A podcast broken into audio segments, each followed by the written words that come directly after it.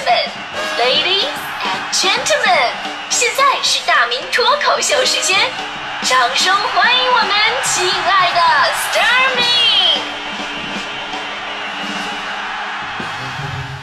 好，欢迎各位来到今天的大明脱口秀，我是大明。今天呢，咱们说的是男女到底应不应该有别这个问题呢？如果在十年前提出来，那你肯定觉得，哎，我这个人精神有问题；如果在三十年前提出来，我就直接可以鉴定大脑发育不全了。我跟你说，但这个问题在今天提出来，竟然能够形成争议跟讨论，这到底是人性的扭曲还是道德的沦丧？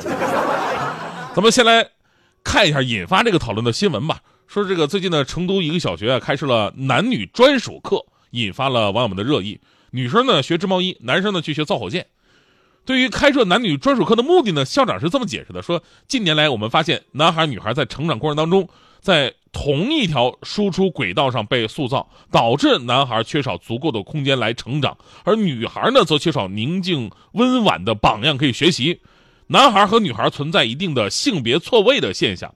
哎，这是校长开设性别课程的一个初衷。不过他的做法呢，却引来呃网友们的这个广泛的不满和不解啊。你看大家伙怎么说的？那比方说，网友 A 说了，说这不就是赤裸裸的性别歧视吗？有网友 B 说了，说开设兴趣班凭什么限定性别呢？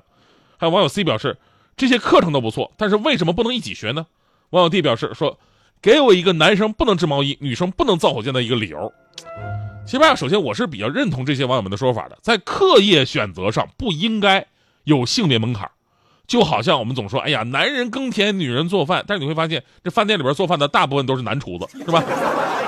很多风里来雨里去的记者，反倒一大部分都是女的，因为干我们这行的都是女的当男的使，男的当牲口使。所以仅从职业上来讲啊，可能有男女分布数量，它只能有不同，是吧？没有说绝对的男性和绝对的女性。没有绝对的说这个职业男生绝对跨越跨越不过去，女生不能进来的这种说法了。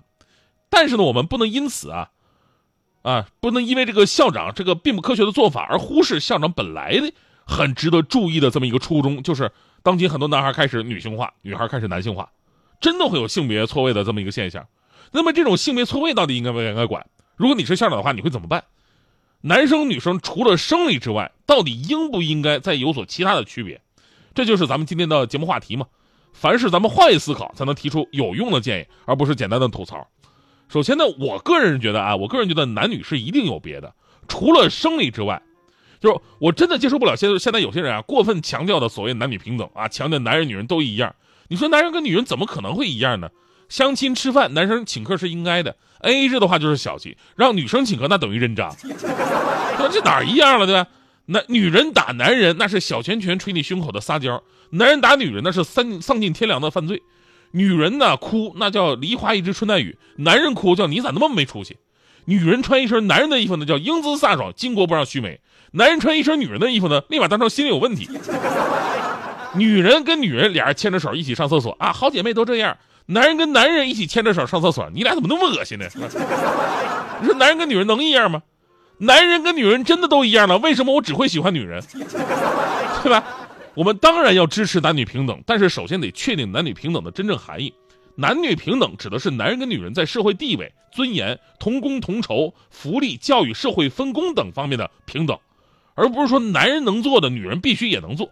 反过来讲，女人能做的男人也不一定能做呀，他他他想做也做不到啊，对对吧？肯定是有区别的。那么回到我们新闻本身，男女有别体现的并不是职业当中，绝大多数职业啊都是可以有男有女的。所以呢，女生当然可以学着造火箭，男人也可以去学织毛衣。这个区别，我觉得应该是在性格和行为习惯上，和人最本真散发出来的气质上。而所谓的性别错位呢，就是在这里让人出现混乱了。你就像我们办公室，我们办公室负责浇花的是强哥，负责换大桶水的是大迪。就有的时候，我觉得你们两个是不是互换身体了？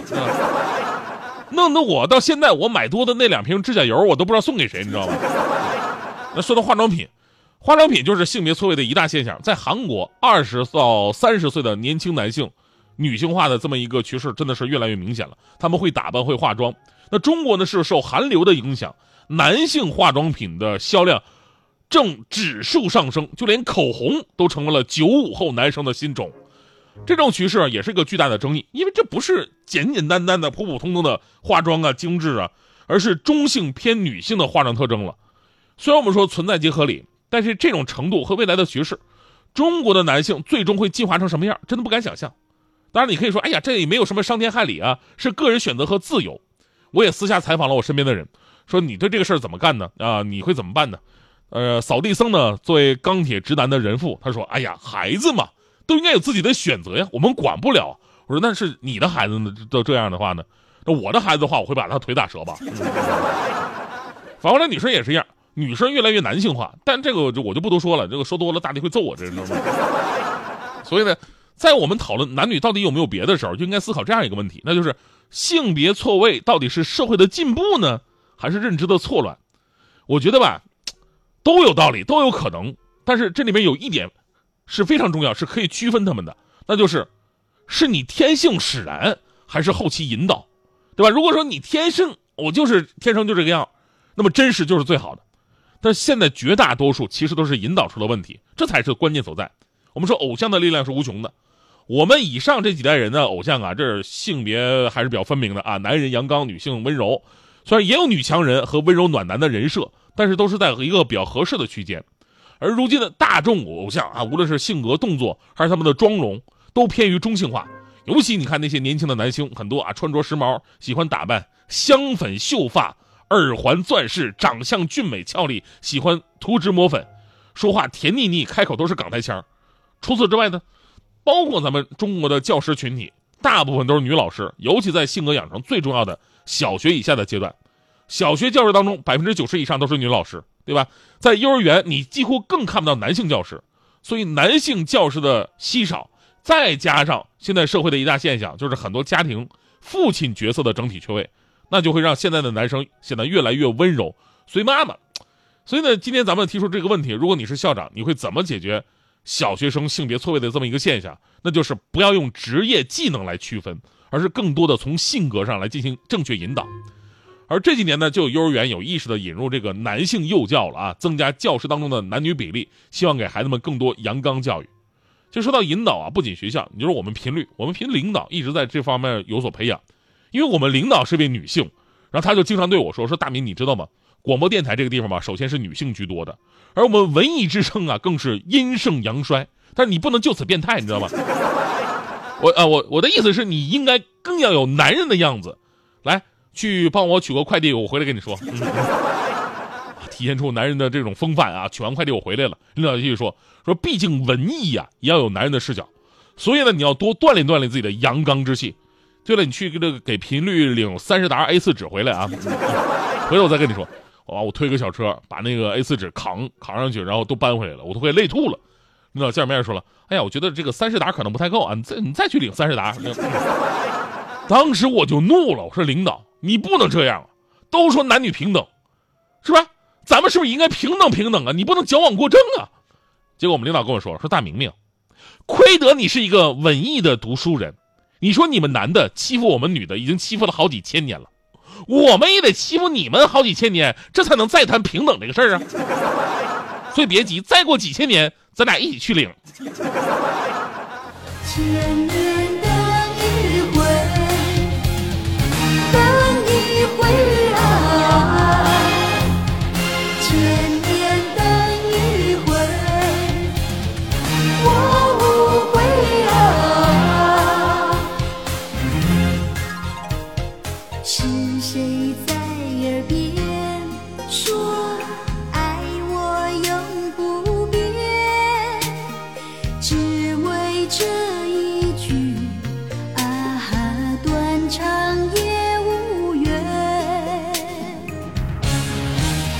心碎，风流泪，梦缠